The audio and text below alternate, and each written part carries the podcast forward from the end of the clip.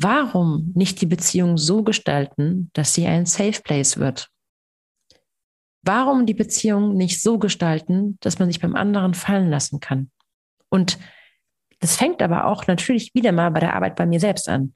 Wie finde ich mich, wenn ich gerade mich nicht super geil finde und nicht irgendwie äh, eine, eine 10 von 10 an dem Tag bin? Wie gehe ich mit mir selbst um, wenn ich mich vermeintlich schwach fühle?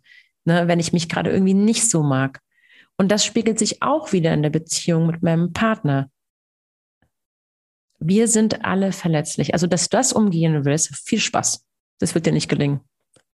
Die Frage ist, warum nicht zulassen? Also, warum nicht was etwas gestalten, wo man auch mal verletzlich sein darf und sein kann?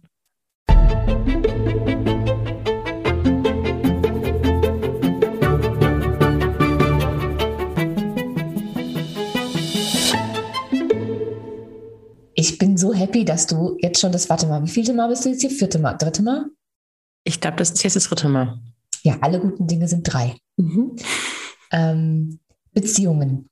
Ich habe mich äh, für dich als, als Gast entschieden, weil ich finde, dass du immer ganz, ganz großartige Stories auf Instagram dazu machst, die mhm. relativ kurz und knackig zusammenfassen, wo in Beziehungen, und da sprechen wir jetzt tatsächlich hauptsächlich erstmal von Paarbeziehungen, ne? also im Allgemeinen sind Beziehungen erstmal ähm, jedes zwischenmenschliche Verhältnis von Mensch A zu Mensch B, also ob das jetzt innerhalb der Familie ist oder Arbeitskollegen, Chef, Freunde etc. pp. Ähm, wir sprechen heute aber tatsächlich über Paarbindung und, und Paarbeziehung.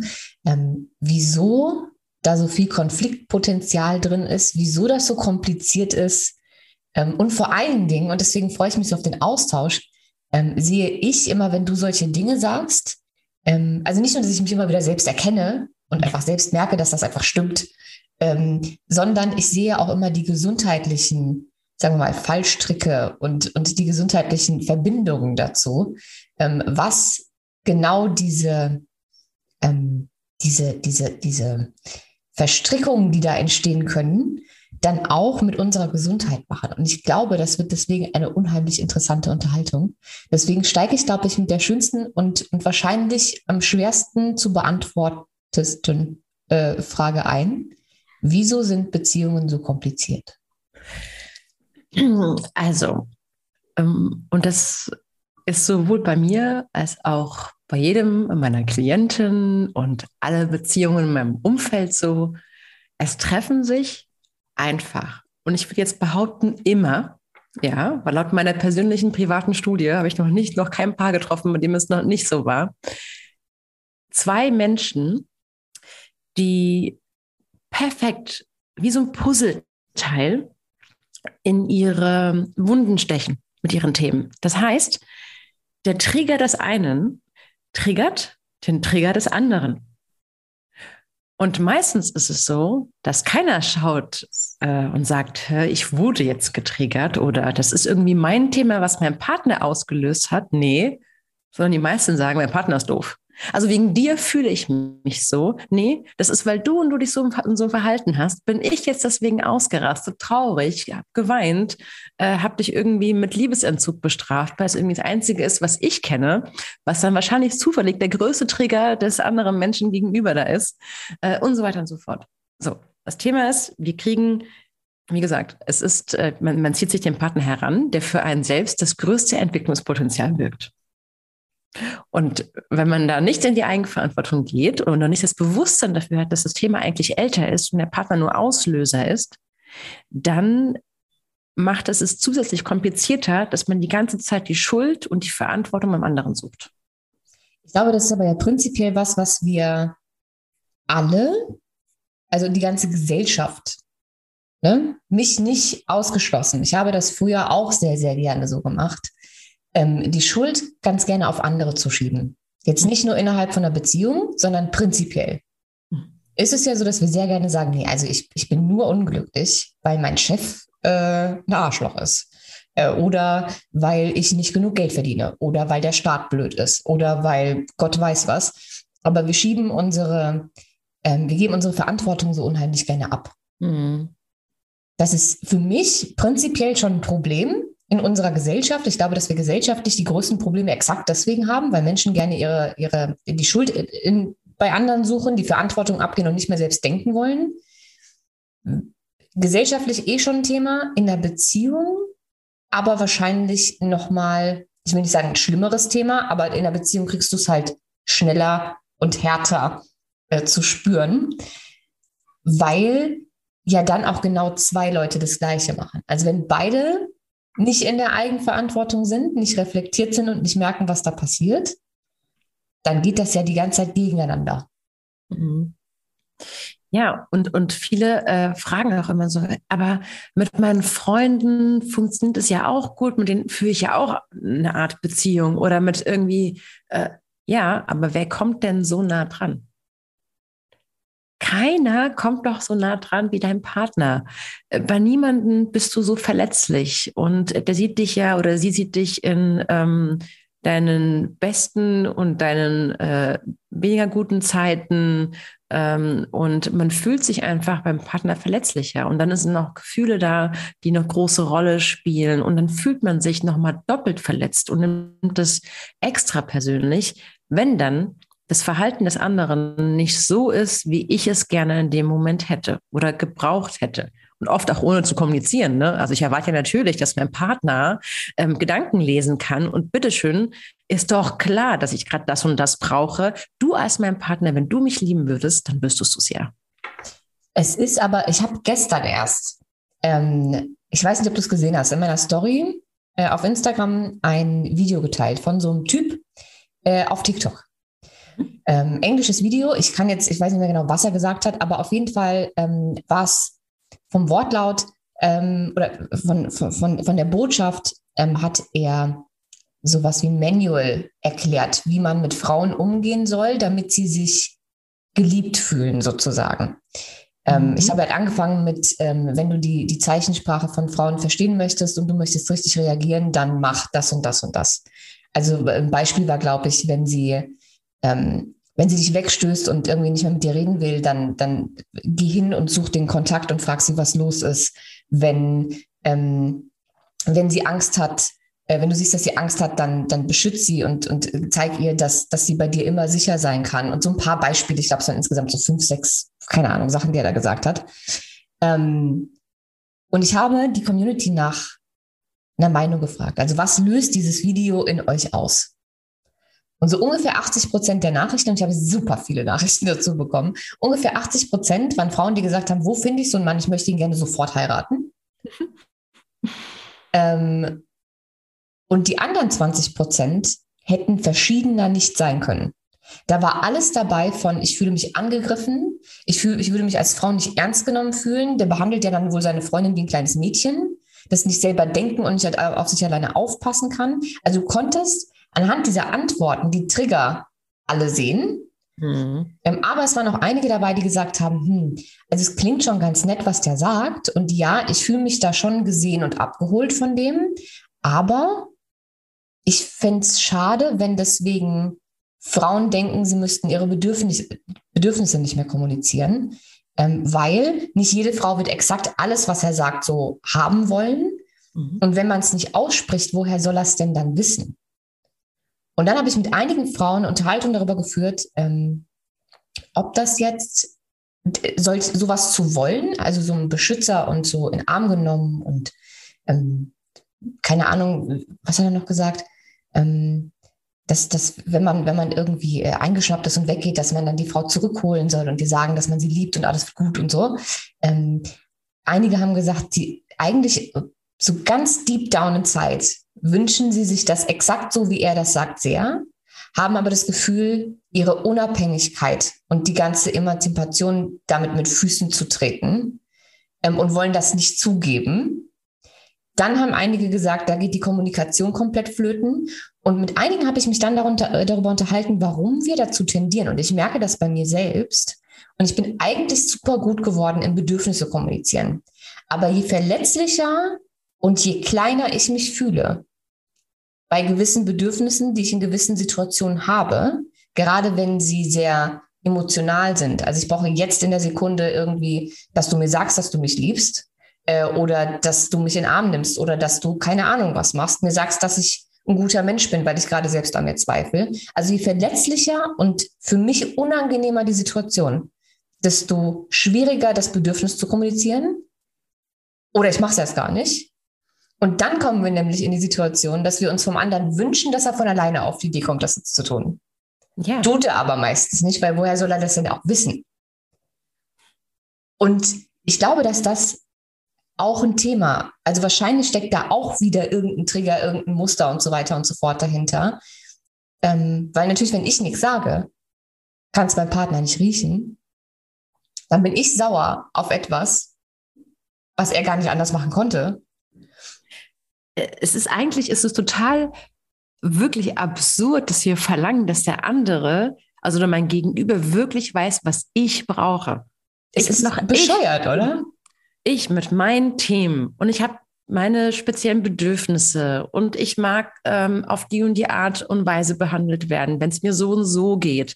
Ich habe ein Familiensystem hinten dran und meine Trigger und ähm, mein inneres Kind hat vielleicht andere Themen als das innere Kind eines anderen Menschen und so weiter. Also wir sind ja so individuell, und auch wenn wir, auch wenn sich die Themen oft gleichen, natürlich, ja, die ähneln sich sehr. Nichtsdestotrotz ist mein Partner geht vielleicht mit dem gleichen Thema, was ich in dem Moment habe, ganz anders um. Das heißt, oft ist es so, dass dein Gegenüber dir das gibt, was er in der oder sie in der Situation bräuchte. Ja, klar. Also eigentlich, Weil das ist ja das, wie er die Welt sieht und wie er genau. denkt, dass man mit solchen Situationen eben umgeht. Genau. Das ist ja exakt das Gleiche mit den Liebessprachen. Ich zeige meine Liebe so, wie ich sie selbst auch wahrnehme und empfangen möchte und gehe automatisch davon aus, dass das der einzige Weg ist, Liebe zu zeigen. Genau. Wenn die dann beim anderen nicht ankommt, weil er ganz anders Liebe empfängt oder kommunizieren würde, ähm, dann kriege ich das ja nicht mit, wenn er es nicht kommuniziert. Ja, es, es sind völlig ankommen. verschiedene Dinge. Mhm. Es ist auch annehmen. Also es ist nicht nur, dass das Liebe, das Liebe ankommt, es ist, kann ich Liebe annehmen, wenn sie auf eine andere Art und Weise bei mir ankommt. Wenn sie nicht so, wenn sie nicht auf die, auf die einzige Art und Weise ankommt, wie ich Liebe empfangen kann oder glaube, Liebe empfangen zu können. Ja, da ist deswegen, die Brücke wirklich Kommunikation. Und ähm, ja, und viele haben halt wirklich diesen Irrglaube, dass wenn man mich lieben würde, wenn er sie es mich liebt, äh, dann äh, würde sie doch wissen, dass. Ja, nee, Leute. Deswegen fand ich die, die fünf Sprachen der Liebe so wichtig. Deswegen gibt es dazu auch eine Podcast-Folge und einen ganzen Online-Kurs.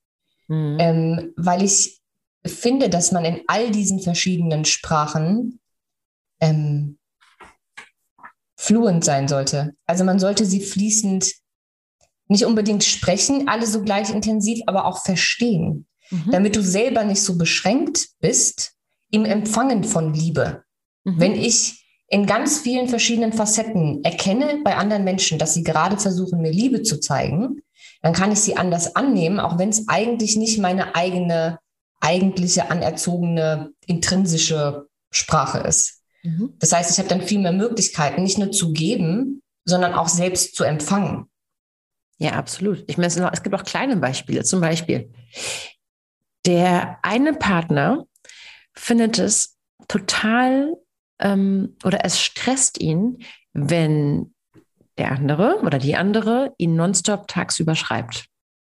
Mhm. So, hey, wie geht's? Was machst du? Na, wo bist du? Da, da. So er oder sie hat das Gefühl, dass sie dadurch äh, vielleicht kontrolliert wird oder ja, das ist, dass er irgendwie, dass sie antworten muss, weil sonst ist die andere Person eingeschnappt oder wie auch immer. Also ist für die eine Person ist es ein Stressfaktor. So. Für die andere Person ist es eine Liebessprache. Ich frage nach dir. Ja.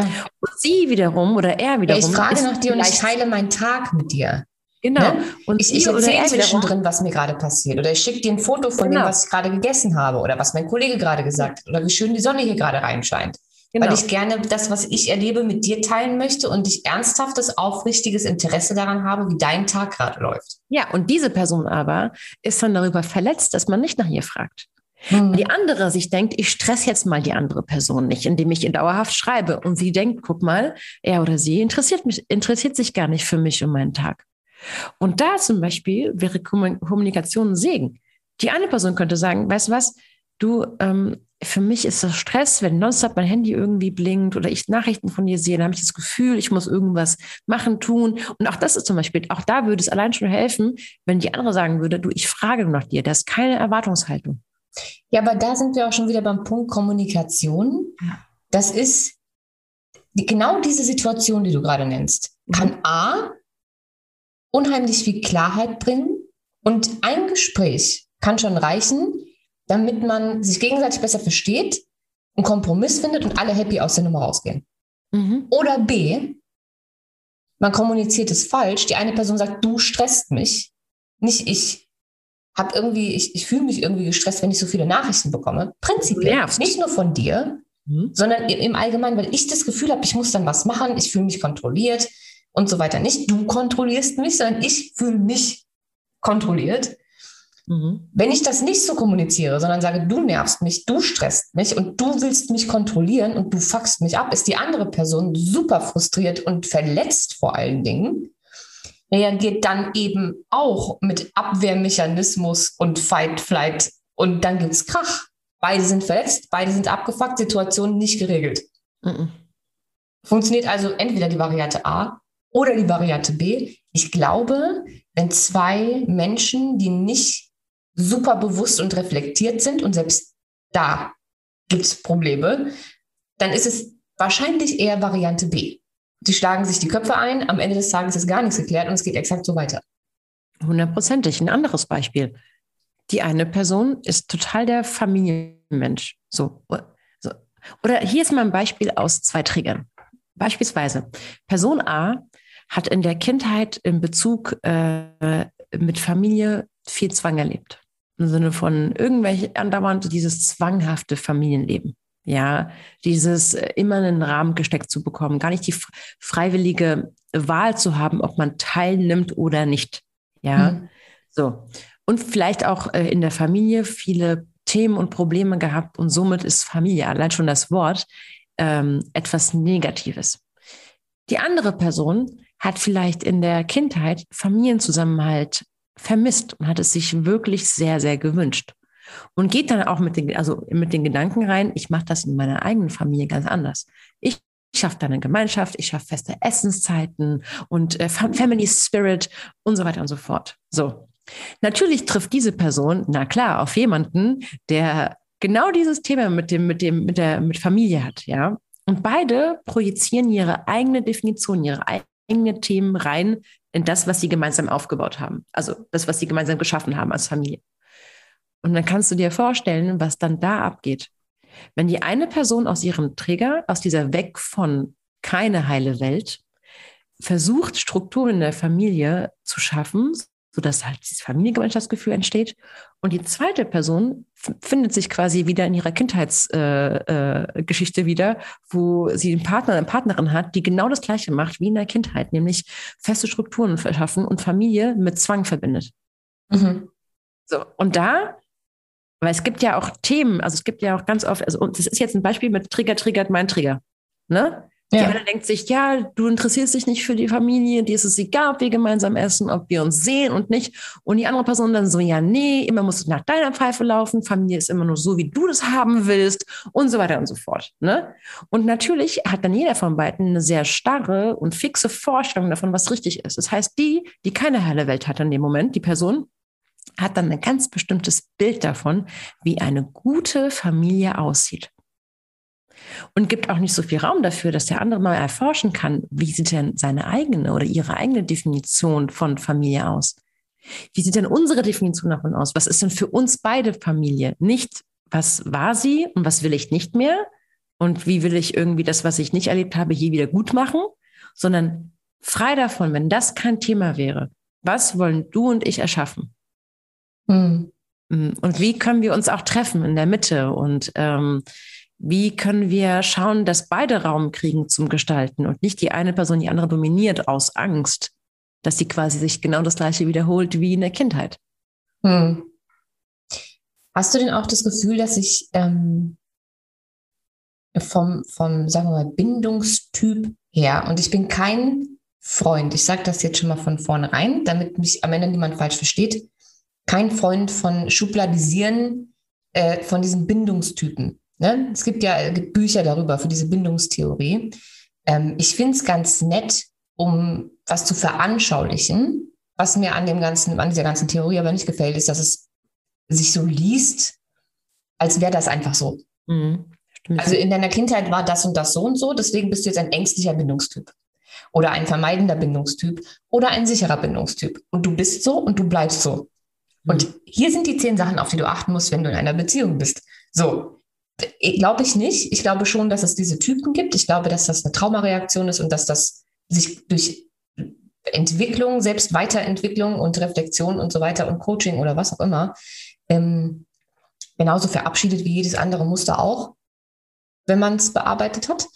Ähm, aber sagen wir mal, solange die Muster noch da sind, es ziehen sich ja immer, wie du schon gesagt hast, die richtigen Trigger an. Mhm. Glaubst du, dass es auch was diese Bindungstypen betrifft, so? Also im Sinne von, äh, der eine Mensch ist eher, und diese Bindungstypen sind für mich auch immer so die, hm, die Streitmentalität. Also meistens entspricht der Bindungstyp der Streitmentalität. Wenn du jetzt einen vermeidenden Bindungstyp hast, also einen, der Konflikten aus dem Weg geht, der, äh, wenn es zu committed wird, er wegrennen möchte ähm, ne, und so ein bisschen Bindungsangst hat und nicht, nicht zu tief gebunden sein möchte, sind meistens auch die Menschen, die im Streit weggehen müssen. Mhm. Wenn, der Emotion, wenn die emotionale Ladung zu groß ist, nicht mehr klar denken können, irgendwie, ne, und kurz Raum brauchen und zum so typischer, ich muss mich jetzt erstmal kurz abreagieren. Mensch, so. Mhm. Ähm, dass diese Menschen immer auf die treffen, die exakt das Gegenteil brauchen. Also diese, diese ängstlichen Bindungstypen, die ständig Angst haben, dass ihr Partner wegrennen könnte, dass sie wieder verlassen werden, dass sie wieder alleine gelassen werden, die es gar nicht ertragen, wenn jemand in einer Streitsituation aus der Situation raus will, weil sie wollen den ja halten und sofort lösen, damit sie die Person nicht verlieren. Auch wieder beides, also auch das entsteht ja nur aus, aus Triggern, ne? Ähm, und da triggert auch wieder der eine den anderen mit mhm. seinem eigenen Trigger. Also Glaubst du, dass es auch was das betrifft, immer, dass, dass sich die richtigen Menschen sozusagen finden? 100, also, also ja, ja, definitiv. Also ich habe jetzt noch nicht zwei ängstliche Bindungstypen getroffen. Die ja, auch zu einfach. Die können sich die ganze Zeit ja. einfach gegenseitig. Ähm nee. Also meiner Erfahrung nach sind dahinter eigene Themen. Ja, klar. Ja, vielleicht hilft dir diese Kategorisierung, dass man so ein bisschen versteht, warum man ist, wie man ist. Aber das ist nicht endgültig und ähm, man kann sich das Thema anschauen, anstatt zu sagen, ich bin halt so. Ja, klar. Du bist halt nicht so.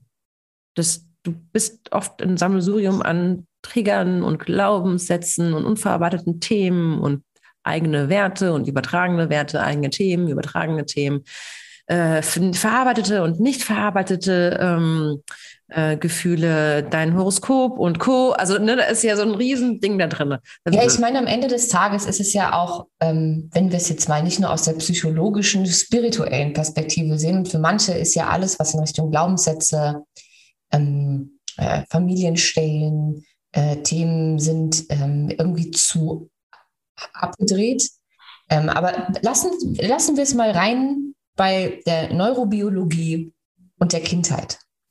Jeder Mensch, der mir erzählen möchte, dass die eigene Kindheit und die Bindung zu den Eltern nichts mit seinem heutigen Leben zu tun hat, und zwar nicht nur mit der Art, wie wir lieben, geliebt werden und alle möglichen Trigger und Trauma ähm, und wie die Beziehung, also eine, eine Paarbeziehung funktioniert, sondern auch das ganze restliche Leben, also Arbeit, äh, Freundschaften etc. pp. Der hat einfach noch nicht genug Informationen dazu, weil es gar nicht mhm. möglich ist, das zu trennen. Rein neurologisch und neurobiologisch, weil sich eben dein Nervensystem in den ersten Jahren deiner Entwicklung formt. Und dein Hirn ja dafür da ist und dein Hirn ist ja mit dem Nervensystem verbunden, um deinem Körper sozusagen äh, Befehle zu geben. Und es macht ja nichts anderes, als den ganzen Tag zu gucken, dass du irgendwie überlebst. Mhm und ständig nach Gefahren zu suchen und vorherzusagen, was passiert. Aufgrund von Erfahrungen, die du in deinem Leben gesammelt hast. Und dein Nervensystem macht das, indem es Dinge voraussagt, indem es Gerüche, Situationen, Musik keine Ahnung, was zuordnet und guckt, wann habe ich oder Berührungen, wann ist mir das schon mal passiert, wie ist es gelaufen? Oh, das war nicht gut. Das, das war nicht gut. Wird bestimmt wieder so passieren. Und so hält es dich ja am Leben. Das heißt, deine ganze Bindungsstruktur, was dein Nervensystem und dein Gehirn als sicher empfindet oder als gefährlich und wie du dann darauf unbewusst reagierst, entsteht in deiner Kindheit. Mhm.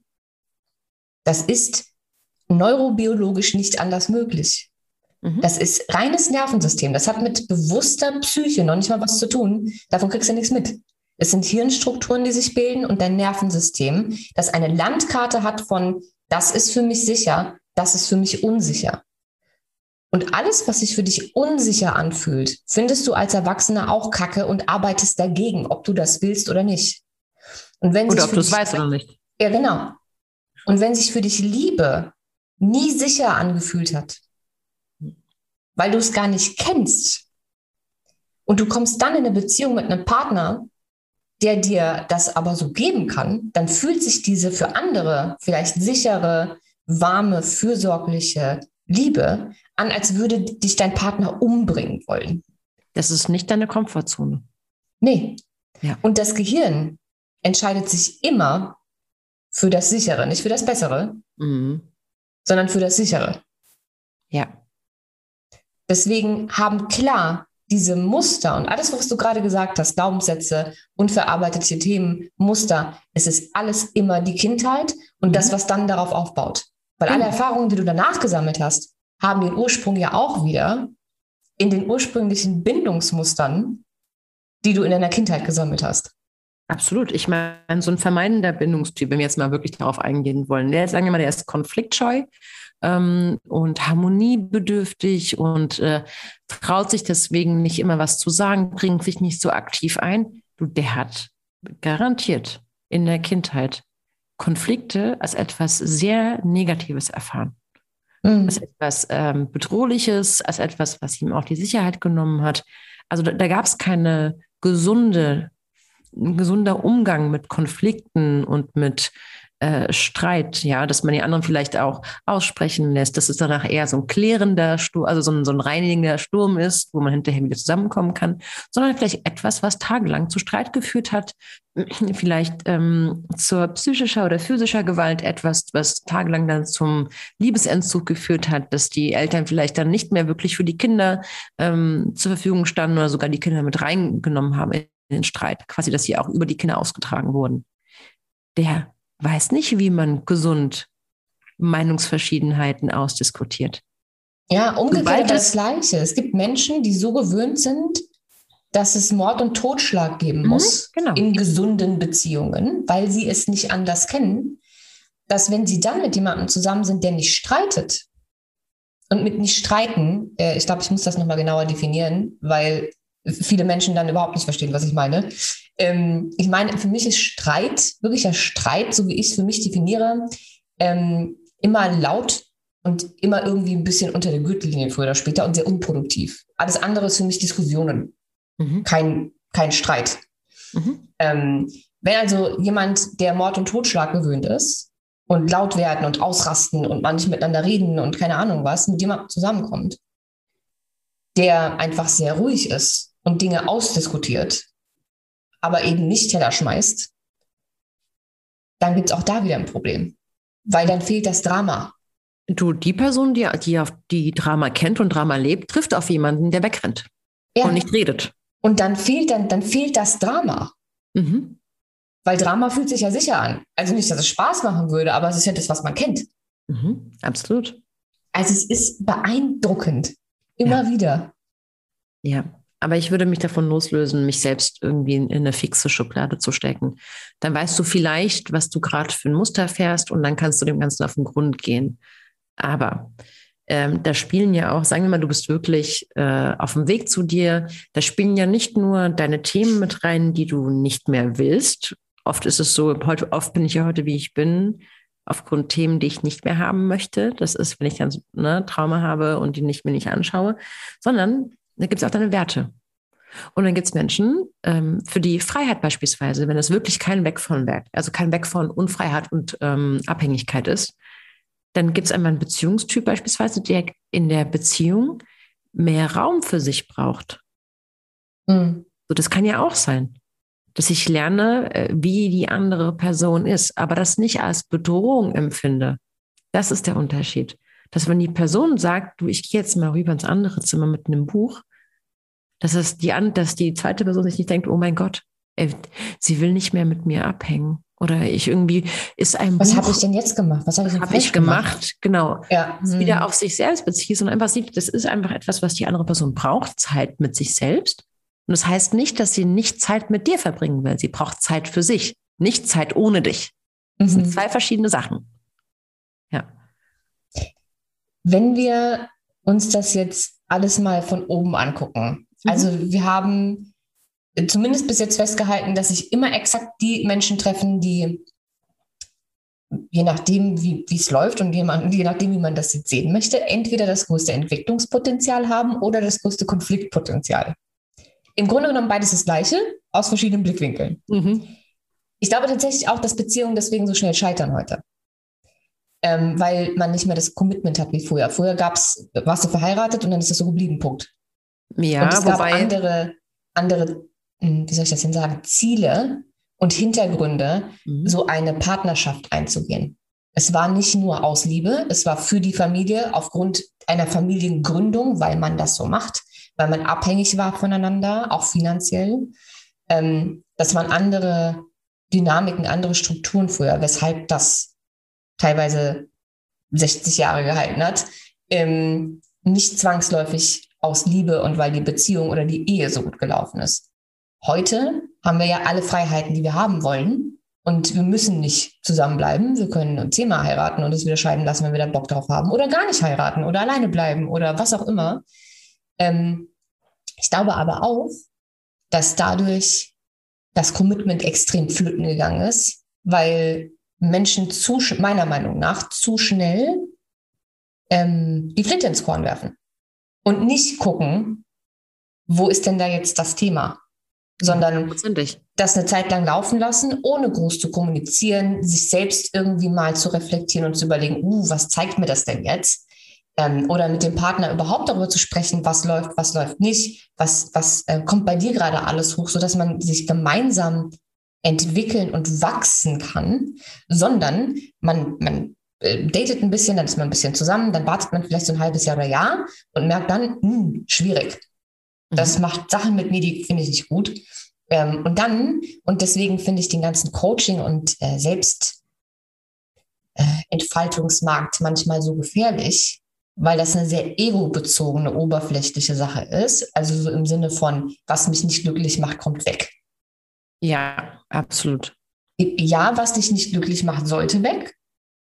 Aber erst, wenn du rausgefunden hast, warum es dich nicht glücklich macht. Verstehst du, was ich meine? Ich, ich verstehe, was es du meinst. Unterschied das ist nur ähm, glücklich. Viele definieren dieses, ähm, mein Ziel ist es, glücklich zu sein. So. Ja, ist halt eine Entscheidung, ne? Es ist nicht. Ja, zum einen. Und ist glücklich das gleiche wie zufrieden sein? Mhm. Und ist ähm, glücklich sein wirklich glücklich sein? Oder ist es eher ein nicht mehr glücklich sein von der, nicht mehr unglücklich sein von der Energie? Ja. Und, und wenn ich in der Partnerschaft bin, ich stimme, ich stimme dir da vollkommen zu, dass die Leute viel zu früh, in meiner Meinung nach, die Beziehung beenden. Natürlich vorausgesetzt, es gibt keine äh, physische Gewalt, dass da ja, Missbrauch passiert, davon sprechen wir gar nicht, ja. Nee. Sondern ähm, dass die ganze Zeit, also was eigentlich passiert ist, ist, der Partner drückt meinen Knopf und hat den Daumen drauf, die ganze Zeit. Mhm. So. Und anstatt dass ich mir anschaue, woher dieser Knopf herkommt, blame ich die Person, die den Finger drauf hat die ganze Zeit und trage ja. keine Verantwortung für meine eigenen Themen. Und Leute, ich verspreche euch, wenn ihr in die nächste Partnerschaft geht mit diesem Knopf, dann wird ein weiterer Partner oder Partnerin kommen und sie wird, sie oder er wird ihn genauso drücken. Das Thema ist nicht weg. Es mhm. wird in mhm. jeder Partnerschaft nochmal getriggert, so lange, bis du dir dein eigenes Thema anschaust. Und dann gehst du eigentlich weil es für dich unangenehm ist, dass jemand dein, deine Knöpfe drückt. Nicht, weil irgendwie, nein, du gehst, weil du nicht bereit bist, dir dein eigenes Thema anzuschauen, es für dich unangenehm ist und du lieber flüchtest, als die Eigenverantwortung zu tragen. Und ich glaube, das ist ähm, genau der Punkt, auf den ich, auf den ich raus wollte, weil es für viele und auch teilweise für mich äh, in den vergangenen Jahren nicht so einfach ist, festzustellen, wann ist es jetzt genau mein Thema? Wie sieht diese Eigenverantwortung aus? Ich krieg super, ich rede über sowas ja sehr, sehr oft. Und ich habe, oh Gott, das, also TikTok, ne? TikTok habe ich noch nicht so richtig verstanden. Äh, nämlich exakt zu dem Thema ist ähm, ein, ein, ein TikTok-Video von mir, ähm, wie sagt man das, viral gegangen mhm. und hatte, als ich heute Morgen geguckt habe, glaube ich, 120.000 Views oder so, mhm. was aber auch bedeutet, dass wenn das so viele Menschen sehen, die mir ja eigentlich nicht folgen und gar nicht im gleichen Mindset unterwegs sind, da sehr viele Kommentare drunter sind, die schwierig sind. Mhm. Ich habe in diesem Video also gesagt, ähm, niemand macht dich wütend, sondern du wirst wütend. Niemand macht dich traurig, mhm. sondern du wirst traurig. Das heißt also, dass deine Emotionen eine Reaktion auf ein Verhalten oder eine Situation sind und es damit in deiner Verantwortung liegt zu gucken, warum. Hundertprozentig. Ich sag mal so. Also Menschen mögen diese Aussage nicht so. Nee.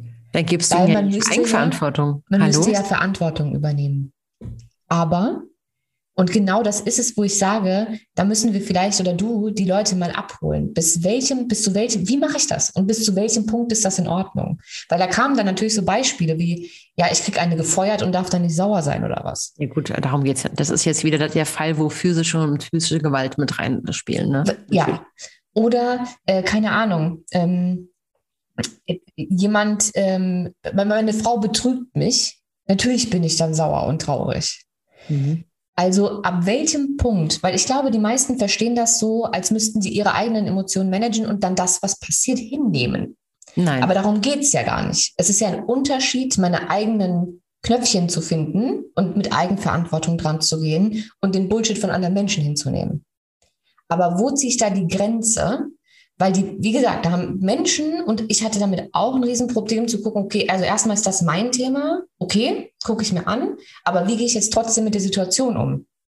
Weil mein Thema zu erkennen und aufzulösen, heißt ja nicht automatisch, dass ich die Situation, die das ausgelöst hat oder dieses Knöpfchen gedrückt hat, so akzeptieren und hinnehmen zu müssen. Also wie gehe ich daran, wenn ich jetzt in einer Beziehung stecke und ich, meine Knöpfchen werden gedrückt, mit mir wird irgendwie umgegangen, wie es mir nicht gefällt. Und ich merke, da kommen Themen hoch. Wo ziehe ich da die Grenze? Was mache ich? Wie gehe ich damit um? Wie sieht diese Eigenverantwortung aus? Mhm. Also zunächst einmal so, da, ich hatte meinen Klient, ja, und ähm, da gab es eine Situation, da hat seine Frau den Kühlschrank aufgemacht und hat gesagt, oh, da ist nichts mehr drin. Er ist daraufhin komplett ausgerastet. Hm, hat er als Aufforderung verstanden, ne? Nein, als Kritik. Nein? Du bist hm. nicht in der Lage, uns zu versorgen. Oh, wow. Nichts Lust. So, also sie hat Folgendes gesagt. Der Kühlschrank oder da ist nichts mehr drin. Was sie meinte ist, wir müssten wieder mal einkaufen gehen. Mhm. Rauskam an der Geschichte so ein Ausraster. Und dazwischen gibt es den Interpretationsfreiraum.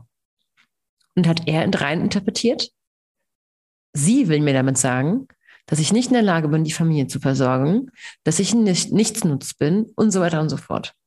So, also was ich draus mache zwischen der Situation A, äh, dem Ausraster, dem Ausraster hinten dran und der Raum dazwischen, dieser Bewertungsraum und der Interpretationsraum, der entsteht oft aus meinen, meinen eigenen Themen. Der hat jetzt mit Wut reagiert in dem Moment und ist komplett ausgerastet. So.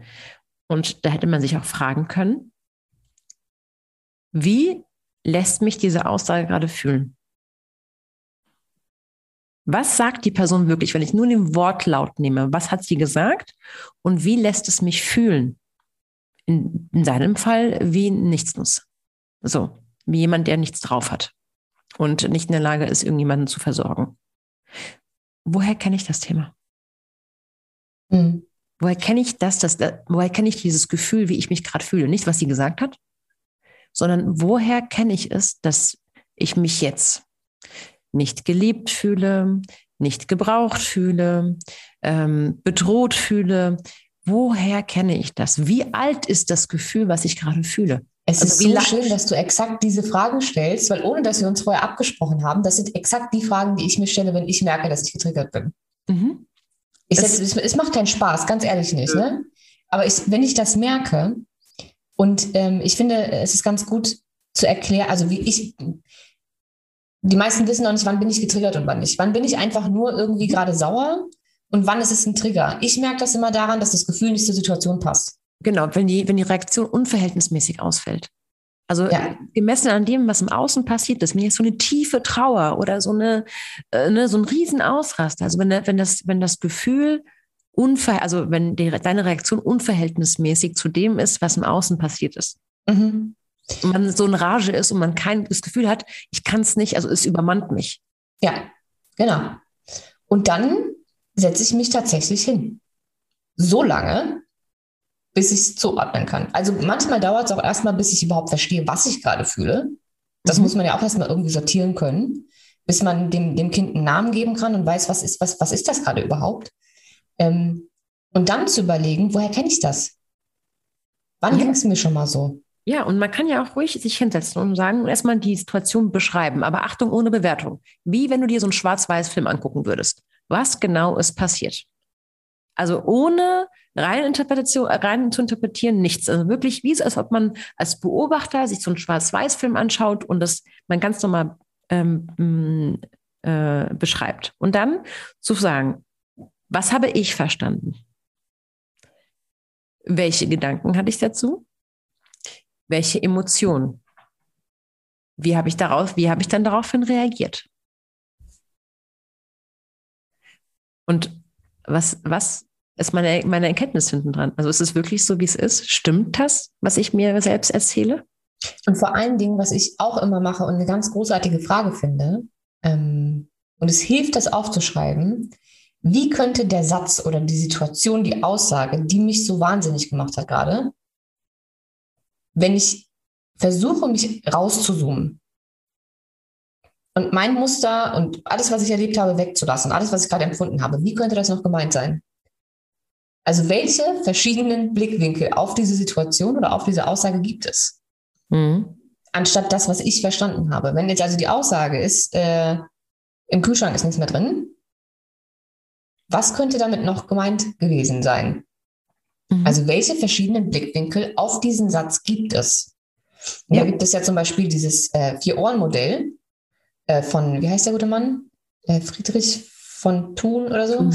Ähm, wo es äh, eben auch heißt, dass ein und die gleiche Aussage so verschieden gemeint und aufgefasst werden kann und dann durchzuspielen, okay, was kann es denn noch gewesen sein? Vielleicht war es auch einfach nur eine Feststellung. Der Kühlschrank ist leer. Punkt. Ich, ich mhm. wollte dir einfach mitteilen, dass der Kühlschrank der ist. Da ist einfach nichts drin, du brauchst nicht auch so machen. Punkt. Oder Variante 2, wie du es gesagt hast, wir müssten mal wieder einkaufen gehen. Variante 3, ist, wir müssen bestellen. Wir, wir, müssen bestellen. Genau. Oder Mist, ich habe vergessen, einkaufen zu gehen. Mhm. Kann ja mit dir gar nichts zu tun haben. Vielleicht habe ich mir selbst Vorwürfe gemacht, weil ich vergessen habe, einkaufen zu gehen und jetzt ist der Kühlschrank leer. Also es gibt ja Millionen Varianten, das jetzt irgendwie zu interpretieren, außer das, was ich verstanden habe. Genau, und ich verstehe es so, wie, wie mein Thema hinten dran ist. Also ich verstehe es, ich, ich, ich höre es durch meine Filter. Ja. Durch meine äh, nicht verarbeiteten Themen und meine Filter. Aber genau das ist es, was ich eingangs gesagt habe zu Neurobiologie und Psychologie. Dein Gehirn. Genau. Interpretiert und versucht, Dinge vorherzusagen. Aufgrund von Erfahrungen. Das ist der Job deines Gehirns. Hast du diese eine Erfahrung zehnmal gemacht, ist das abgespeichert und du gehst automatisch davon aus, dass das beim nächsten Mal auch so passieren wird es versucht dich am Leben zu halten. Es ist eben in den Situationen nicht ganz so hilfreich, aber es ist der Job deines Gehirns. Also eigentlich macht das alles richtig. Da kannst du dir auf den Kopf tätscheln und sagen, hast du fein gemacht, ganz fein hast du das gemacht, aber ich brauche das heute nicht, danke. Mhm. Und dann überlegst du nochmal neu. Ja, und wenn man da schon äh, vielleicht einen Schritt weiter wäre, könnte man auch sagen, du, ich habe gerade verstanden, ja. Dass du mir sagen willst, dass ich irgendwie nichts drauf habe.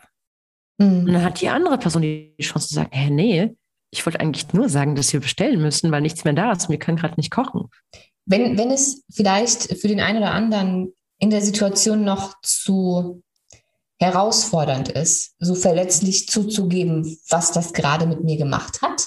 Ne, so wie du es gerade kommuniziert hast, ist ja, ich habe gerade verstanden und jetzt habe ich das Gefühl, ich bin nichts nutz oder so. Ähm, für manche ist das schon eine Nummer zu viel. Für die ist vielleicht im allerersten Schritt Fragen. Genau, was hast du eine Option?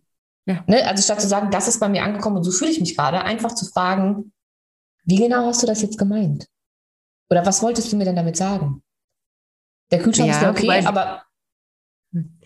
Die, die beiden Fragen gepackt mit der Emotion. Wie hast du das gerade genau gemeint? Nee, da muss man sich schon gerade sagen. Nee, nee, nee. Da muss man sich vorher schon kurz reguliert haben. Den genau. Trigger feststellen, einmal atmen und neugierig, liebevoll nachfragen. Ich meinte nicht provokant nachfragen. Aber dieses einmal durchatmen und das ist ja schon, das sind ja schon zwei Schritte weiter. Das hieß ja, ich könnte ja meine Emotion mit der, dann könnte ich ja mit meiner Emotion schon umgehen. Ja, sagen, zumindest, du musst ja noch nicht mal richtig komplett reflektiert haben in drei Sekunden, sondern einfach nur merken, okay, gerade irgendwas passiert, mhm. stopp. Weiß nicht, was gerade passiert, aber irgendwas verstehe ich gerade falsch. Stopp, runterfahren, erst nachfragen. Mhm. Aber selbst zu sagen, ich habe gerade verstanden, dass ich mhm. das machen soll, ich hätte es machen sollen. Also selbst wenn er sagt, du, ich bin gerade irgendwie wütend, selbst das. Ich bin gerade irgendwie wütend, ich habe verstanden, dass ich das machen soll oder dass es meine Aufgabe gewesen wäre oder so. So, dann hat, die andere Person eine Chance drauf zu reagieren. Mhm. Weil das andere ist wieder, was hast du denn damit, also, äh, wir, also für eine gesunde Kommunikation ist es schon wichtig, dass wir in Ich-Form sprechen. Das Einzige, was du wirklich weißt, ist, was bei dir abgeht. Mhm. Ich habe verstanden, dass. Ich fühle mich gerade so und so. Wenn ich wieder, ne, wenn ich wieder in du, du hast oder du hast gerade das und das zu mir gesagt, ähm, dann weiß ich nicht, wie zielführend das Gespräch wird. Ich weiß, wie zielführend das Gespräch wird. Nämlich gar nicht. Ja, genau. Ja. Also wir, in der Partnerschaft, du bist, du bist doch schon verletzlich. Du bist mhm. es doch bereits. Das heißt, ob du es jetzt ja, wir, tun halt, nicht wir versuchen halt alles dafür zu tun, das erstens nicht zu fühlen und zweitens nicht so offensichtlich zu machen. Ne? Ja. Aber da hat der Partner und deine Partnerin auch die Chance, dich wirklich zu sehen. Dich. Mhm. Nicht die vorangeschobene Wut, sondern ja, dich. Ich glaube, glaub, wir haben sowohl männlich als auch weiblich mhm. alle ein Thema mit dieser Verletzlichkeit und mit unseren Unsicherheiten und das Gefühl, dass wenn wir zugeben, dass wir gerade verletzlich sind, Bedürfnis XY haben oder was auch immer, dass wir noch angreifbarer sind oder dass wir als schwach gesehen werden. Und ich weiß nicht, wie oft ich in der letzten Zeit sowohl von Frauen als auch von Männern gehört habe, dass sie das vor ihrem Partner nicht sein wollen. Ja. Nicht, noch nicht mal nur, weil ähm, sie Angst haben, dass das ausgenutzt wird, sondern weil es unattraktiv ist. Weil wir alle eingebläut bekommen haben, dass Unsicherheiten unsexy sind. Ja, aber das, sorry, das ist für mich ein, ein, der größte Bullshit, wenn ich es genauso sagen kann. haben Angst, ihre, ihre Männlichkeit zu verlieren ja. und als weniger Mann wahrgenommen zu werden. Und wenn sie nicht mehr männlich genug sind, dann ist das unsexy. Dann sucht sich das Weibchen einen anderen Höhlenmensch mit größerer Keule, der männlicher ist und gar niemals Angst hat und keine Unsicherheiten. Mit größerer Keule. Das hat dich gerade zum Lachen gebracht, ne? ja, sorry. okay. Ist mir, ist mir erst nach deinem Lacher aufgefallen. Aber gut, jetzt hatten alle was davon. Also mit größerer Keule.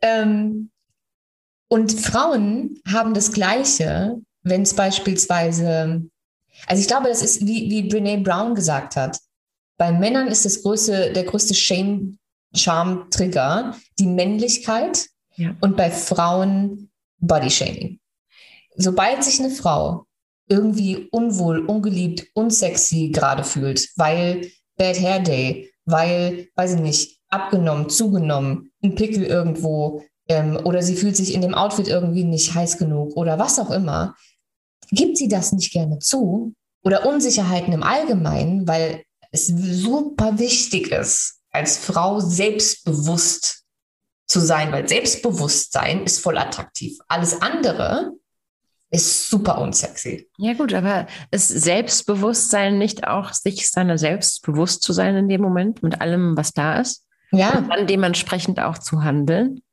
Also in unserer Wahrnehmung von Selbstbewusstsein vielleicht, indem wie es in der Gesellschaft wahrgenommen wird, nicht. Da ist ja Selbstbewusstsein die Definition von, ich finde mich geil, mhm. ich bin super und ich brauche keine Männer. Ja, das ist übrigens, dass das bei Männern der gr größte Shame-Punkt ist, kann ich auch nur aus meiner Arbeit bestätigen, wirklich.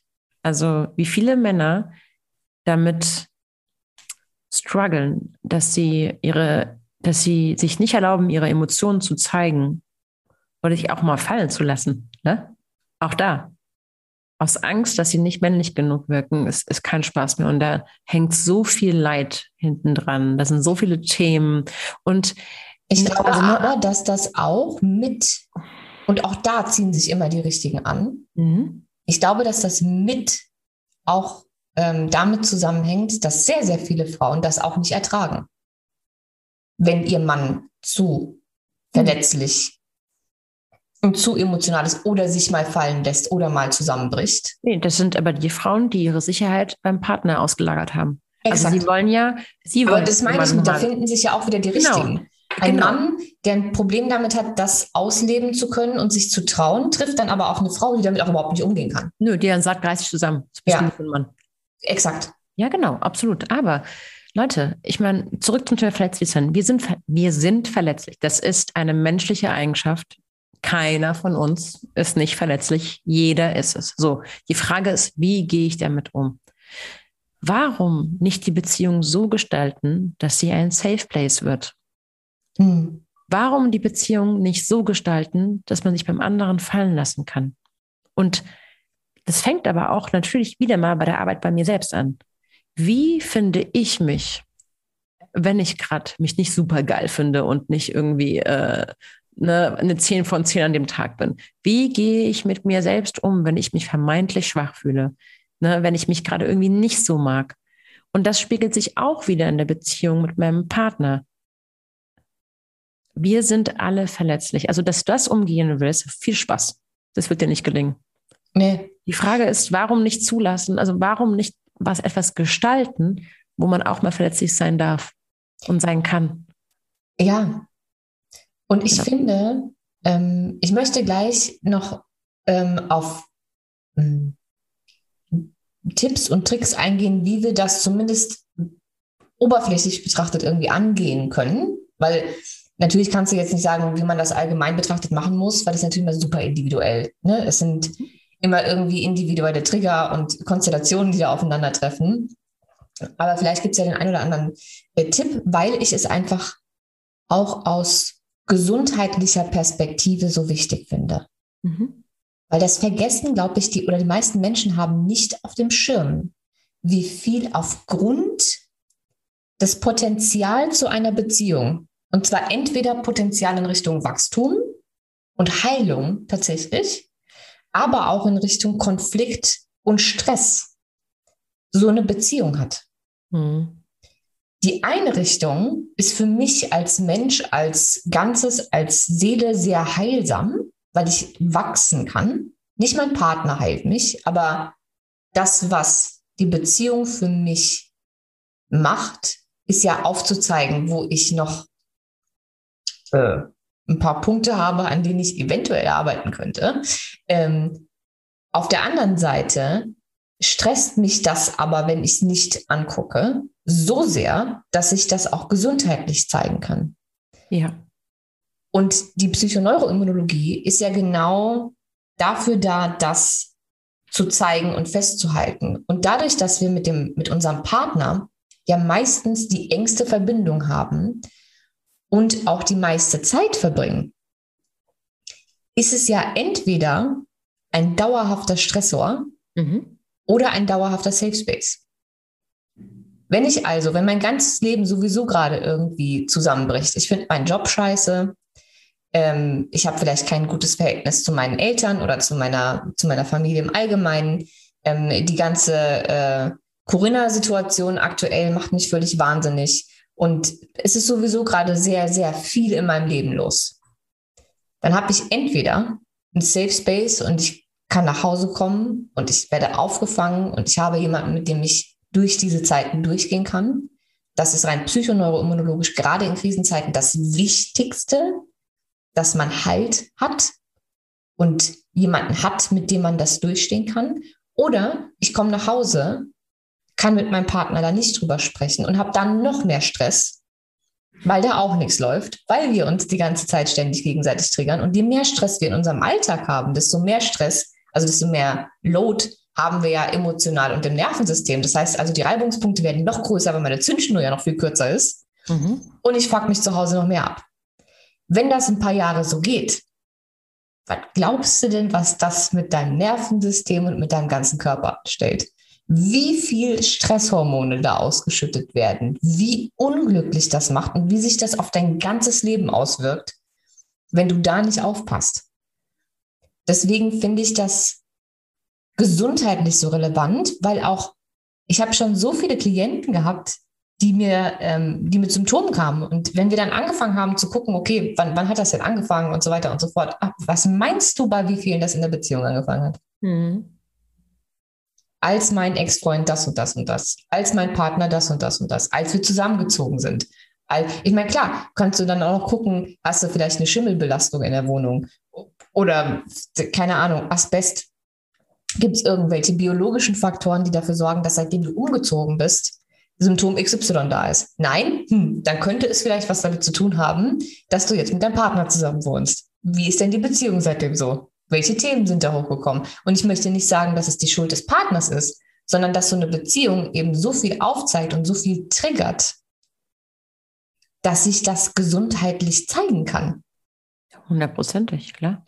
Und gerade wenn wir sehr committed sind und äh, an, an, an deinem Beispiel zum Beispiel, du bist jetzt wie, wie lange äh, mit, deinem, mit deinem Partner? 14 Jahre. 14 Jahre. Jetzt stell dir mal vor, mhm. es wären 14 Jahre miese Beziehung. Du, das ist, das ist dein halbes Leben fast. Das ist mein halbes also Leben. Also in deinem Fall jetzt. Weißt du, das, das kannst du doch nicht machen. Nee, aber wie gesagt, da passiert ja auch oft dieses, ich beende sie in der ersten, bei der ersten großen Krise ähm, oder ich halte es aus, weil meine Angst davor, allein zu sein, viel größer ist. Und ähm, ich auf keinen Fall allein sein möchte und lieber in einer Beziehung drin stecke, die ich, in der ich unglücklich wirklich bin. Also dass es wirklich Faktoren gibt, die für mich eigentlich nicht tragbar sind. Das ist ja auch Stress pur. Mhm. Oder, oder aber ich krempel mal die Ärmel hoch und mache meine innere Arbeit. Weil meist glaubst du, was in 14 Jahren alles äh, hochgetriggert wurde bei uns beiden? Wahrscheinlich einiges. Einiges. Das war meine beste Ausbildung. Ja. Also das ist, also deswegen, es ist, war, weil viele sagen ja, ihr wirkt sehr harmonisch. Ja, mag sein. Aber du, die Arbeit, die wir reingesteckt haben und wie nackt wir uns gesehen haben, seelisch nackt und mhm. verletzlich, ist kein Spaß mehr. Ja, das muss man wollen. Und man braucht halt auch zwei Parteien, die so committed sind. Ja, dass sie beide die Arbeit machen wollen. Aber auch da, es passiert nicht gleichzeitig. Nee. Als ich angefangen habe, bei mir zu arbeiten, wollte mein Mann nichts davon wissen. Und ich bin natürlich, habe ich den Fehler gemacht, wie jeder, der anfängt, und bin missionieren gegangen. Oh, Schatz, das musst du lesen, das musst du dir angucken, da musst du hingehen, mach doch mal eine Aufstellung. Und irgendwann habe ich gemerkt, dass ich genau das Gegenteil bewirke.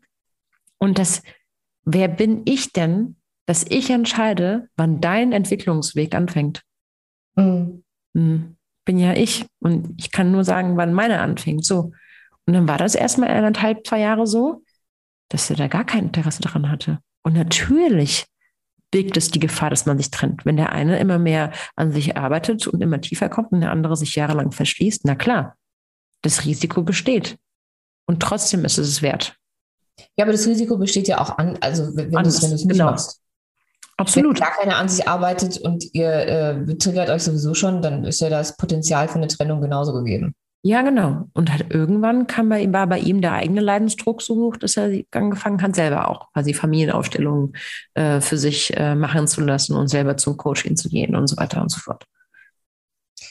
Ja. Hast du denn so ein kleines Einmaleins, was du jedem Menschen in der Beziehung raten würdest? Weil wir haben jetzt so viel besprochen ähm, und es sind, also ich, ich finde es tatsächlich schwierig, das jetzt irgendwie ähm, in, in Kurzfassung als, als Tipp zu geben. Mhm. Ähm, aber was ich vorhin, vielleicht teilst du ja ähm, die Idee mit mir oder findest du sie genauso gut.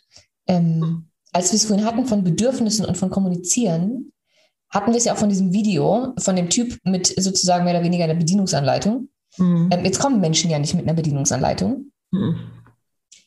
Und ich hatte mir vorhin gedacht, wie schön es eigentlich wäre, wenn man dem anderen tatsächlich so eine Art Bedienungsanleitung geben mhm. würde. Also wenn man direkt von Anfang an kommuniziert, wenn ich streite, dann so und so und so. Wenn ich abgefuckt bin äh, und das und das und das passiert ist, dann bin ich so und so und so und dann brauche ich von dir so und so und so.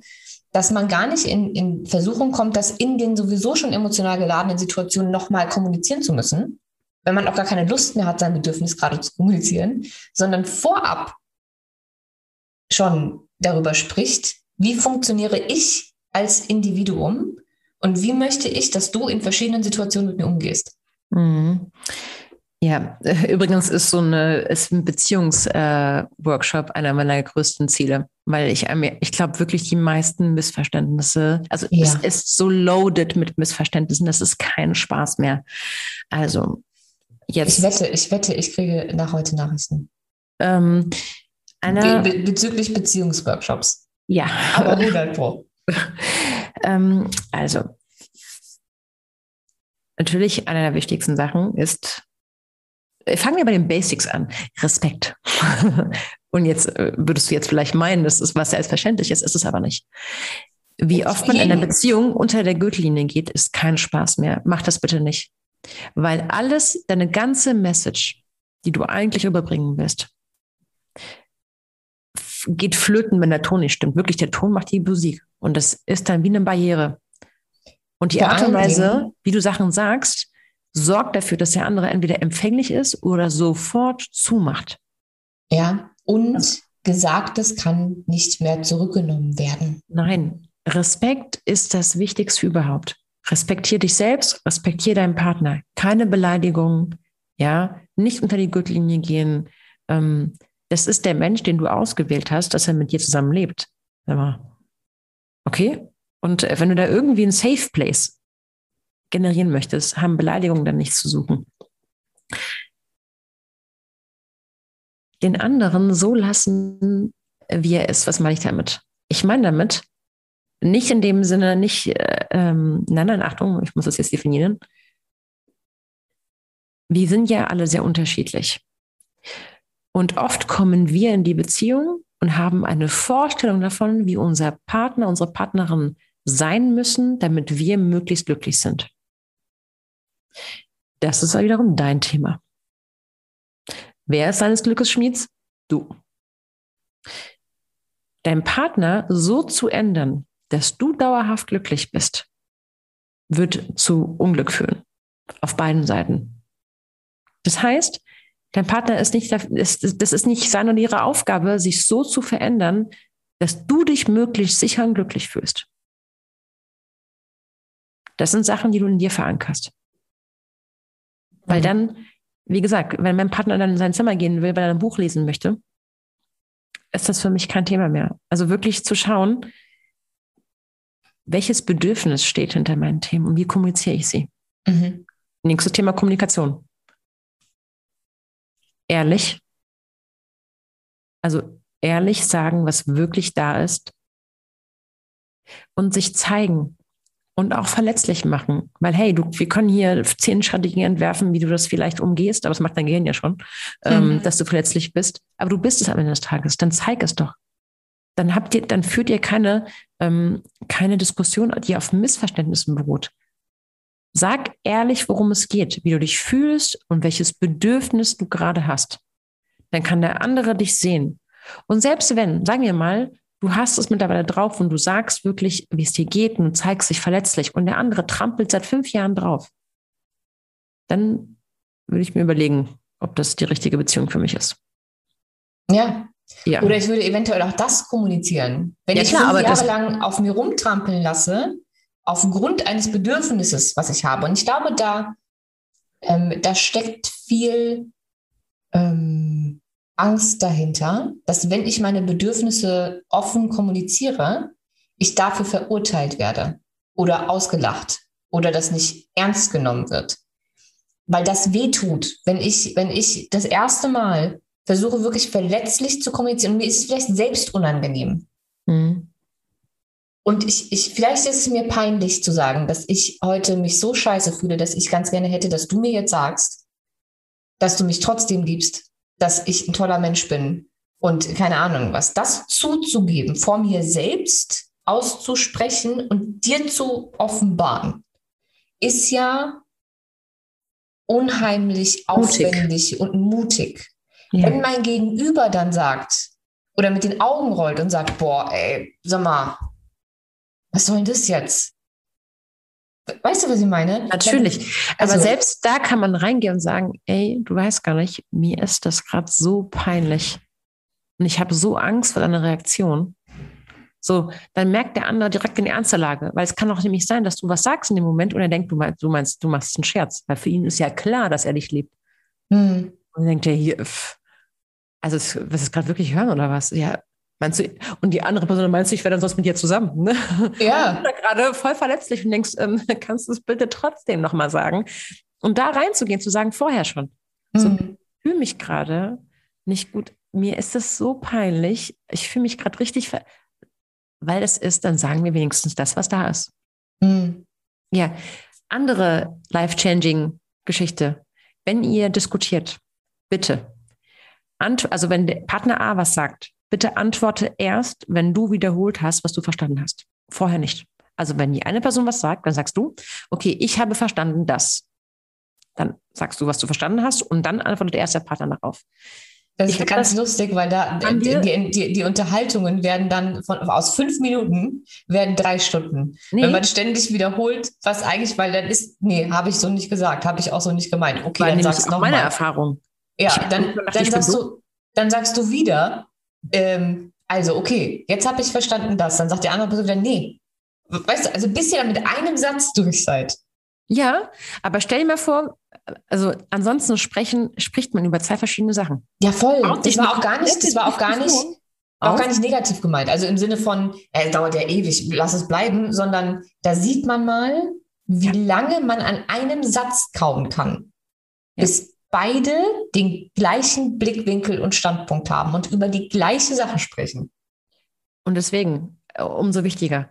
Mhm. Äh, bitte, bitte wiederholt, bevor ihr antwortet, was der andere gesagt hat. Damit ihr wirklich auf den gleichen Nenner seid und wirklich über die gleiche Sache spricht. Ja. Und in Ich-Form. Ich fühle mich nicht. Du, ähm, ja, wegen dir und weil du so bist, wie du bist und weil du das gemacht hast. Nee, nee, nee ich. Weil du den Müll nicht rausgebracht hast. Genau, genau. Obwohl ich es dir schon fünfmal gesagt habe. Ja, ich fühle mich nicht gehört. Ja. Ja, ich, ich fühle mich auch nicht ernst genommen.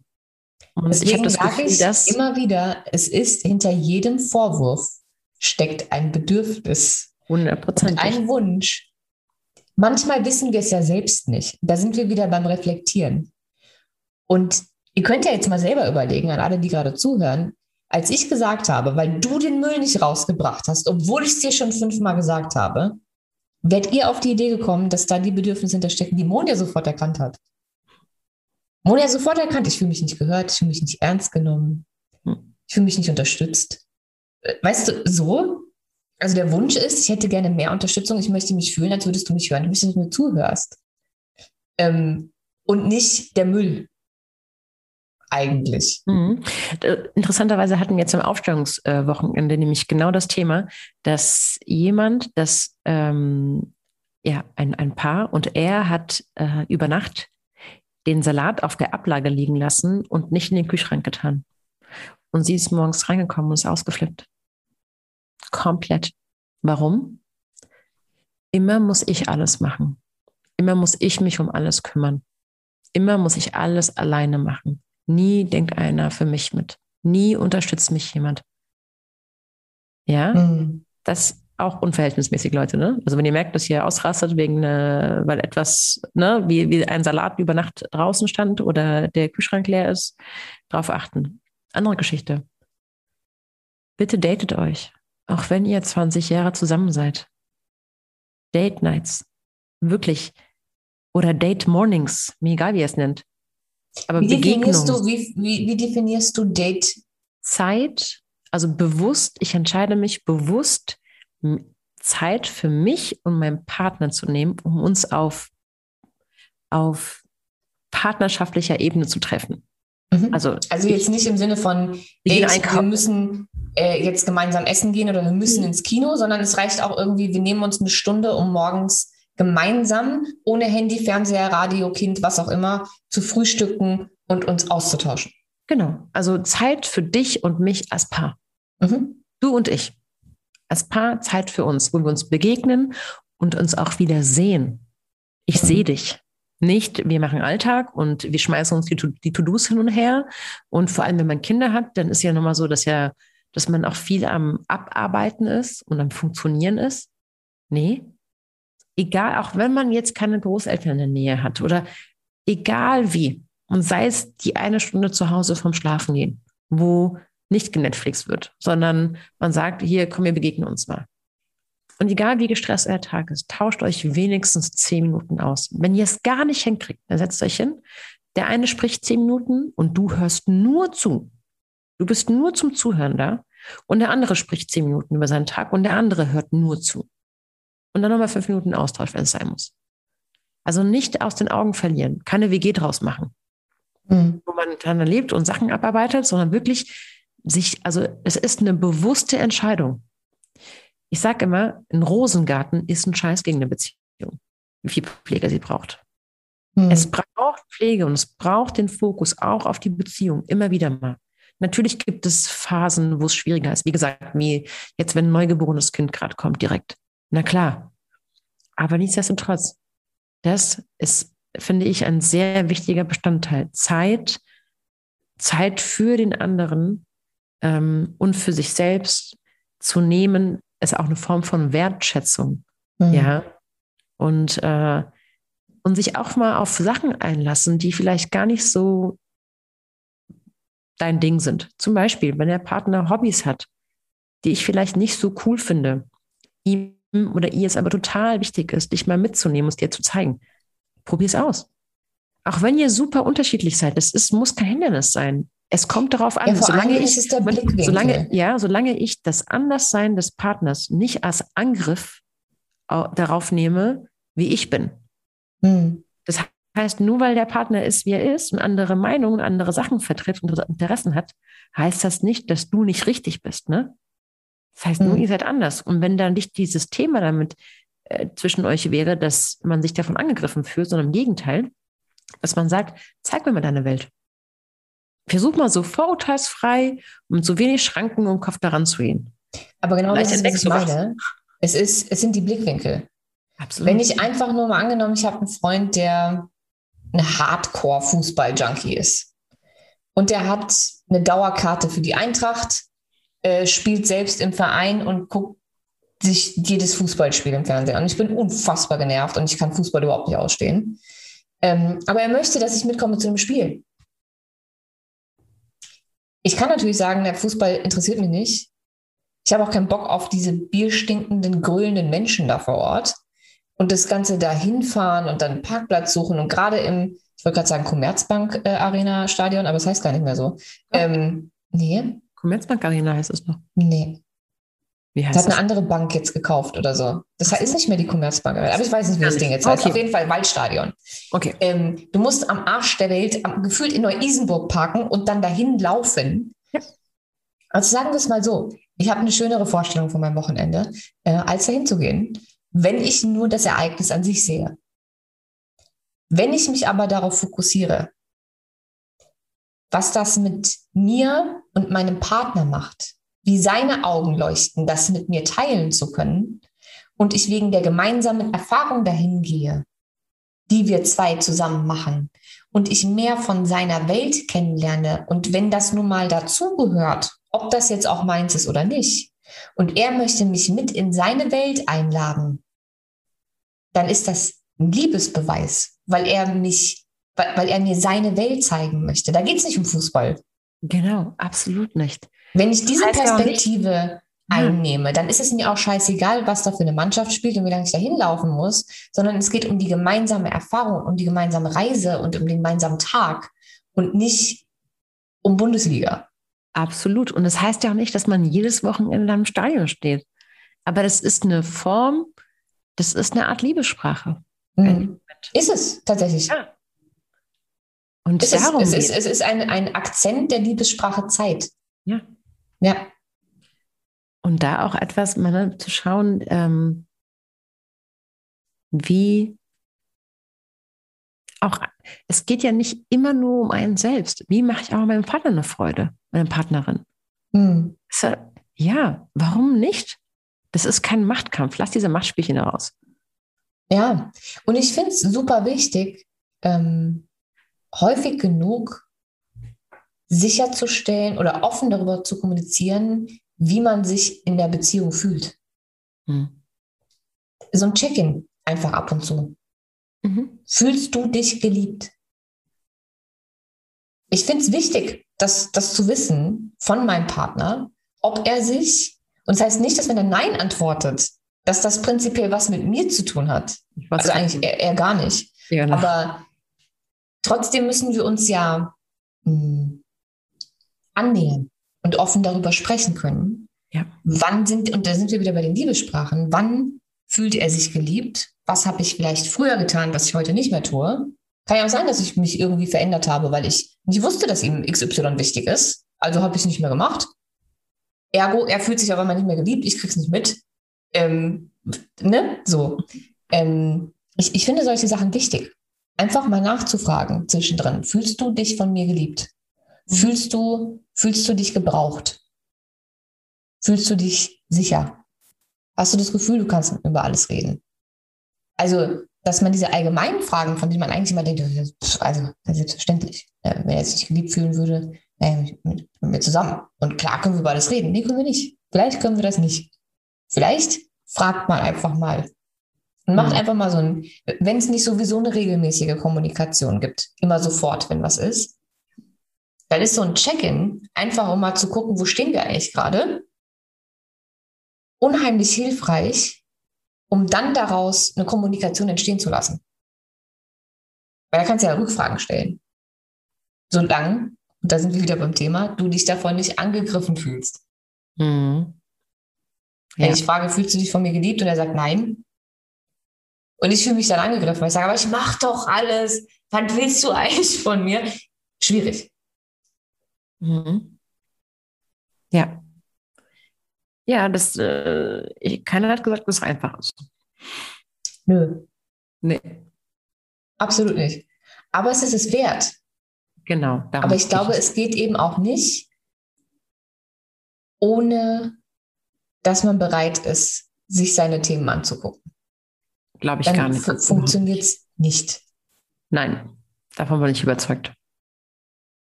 Ja. Da kannst du auch ruhig die Beziehung verlassen, da kommt die nächste läuft genauso. Und dann sagst du irgendwann, alle Männer oder alle Frauen sind so. Schlimm sind die. Ich bleibe jetzt lieber alleine, weil alle anderen sind so, ach, mhm. in die Opferhaltung fallen, ja? Schlimm sind die. Schlimm, alle. Die Männer genau. sind schlimm, die Frauen alle sind gleich. alle schlimm. Sind alle gleich. Alle gleich. Prinzipiell Menschen. Ich hasse Menschen. Übrigens, wenn du dir immer den gleichen Partner ranziehst, dann, weil du immer noch das gleiche Thema hast. Ja, ist geil. Es ist großartig. Okay, wir packen äh, so viel, wie wir jetzt können, ähm, in Arbeitsblätter ähm, mit den ganzen Fragen, ähm, die Monja ähm, reingepackt hat, beziehungsweise erklärt hat, was kann man sich wann fragen, um Trigger herauszufinden, wie reflektiert man und so weiter und so fort. Und auch äh, Munjas kleines Beziehungs einmal eins ähm, werde ich versuchen, so gut ich kann, in ein Arbeitsblatt zu packen, damit ihr damit alle was anfangen könnt. Ähm, ansonsten findet ihr Monja ähm, auf Instagram. Ich verlinke selbstverständlich, wie immer, ähm, alles, was ihr von ihr finden könnt. Ich kann äh, euch auf jeden Fall ans Herz legen, ähm, wenn ihr Lust habt, an euch irgendwie zu arbeiten, mal bei ihr vorbeizuschauen und mal in Erwägung zu ziehen, das ein oder andere Coaching bei ihr zu machen, weil, hm, also ich habe wenig Coaches kennengelernt, die so schnell zum Thema kommen, zu, zum Kern kommen äh, und Dinge auf, also Muster erkennen und Dynamiken erkennen wie Monja. Also sie hat da ein Talent für. Wie so ein, wie so ein kleines Trüffelschweinchen. ja. Ähm, also es lohnt sich. Und du machst auch für alle, die nicht aus Raum Frankfurt kommen, du machst das auch per Zoom, ne? Genau. Sowohl Online- als auch Offline-Coachings, ja. Beauty. Dann möchtest du noch zum Abschluss eine oder dein größtes hm. Mm, Learning oder deine, dein, selbst dein größter Gamechanger, ähm, Beziehungsweisheit, mhm. you name it, ähm, mit uns teilen? Mhm. Aus 14 Jahren Beziehung und keine Ahnung, wie vielen äh, Coachings und, und äh, Paartherapie-Coachings, die du gemacht hast. Der eine größte. Mhm. Okay, der eine größte ist ähm, die Grundlage für jede gute Beziehung ist die Beziehung zwischen dir und dir selbst. Bam. Mic drop. Gut. Ich glaube, besser könnten wir diese Folge gar nicht beenden. Vielen, vielen, vielen Dank, dass du das dritte Mal da warst. Danke, dass ich da sein durfte. Wir freuen uns, also sowohl Monja als auch ich, wenn ihr uns Feedback schickt ähm, über Instagram. Wir dürfen natürlich auch sehr, sehr gerne ähm, den Podcast bewerten. Aber ähm, wir lesen eure Nachrichten auf Instagram sehr gerne. Und äh, sehr wahrscheinlich wird Monja auch nicht das letzte Mal hier gewesen sein. Das heißt also, Monja und ich hören uns sowieso bald. Wir hören uns zur nächsten Folge wieder und äh, danke fürs Zuhören. Cheers.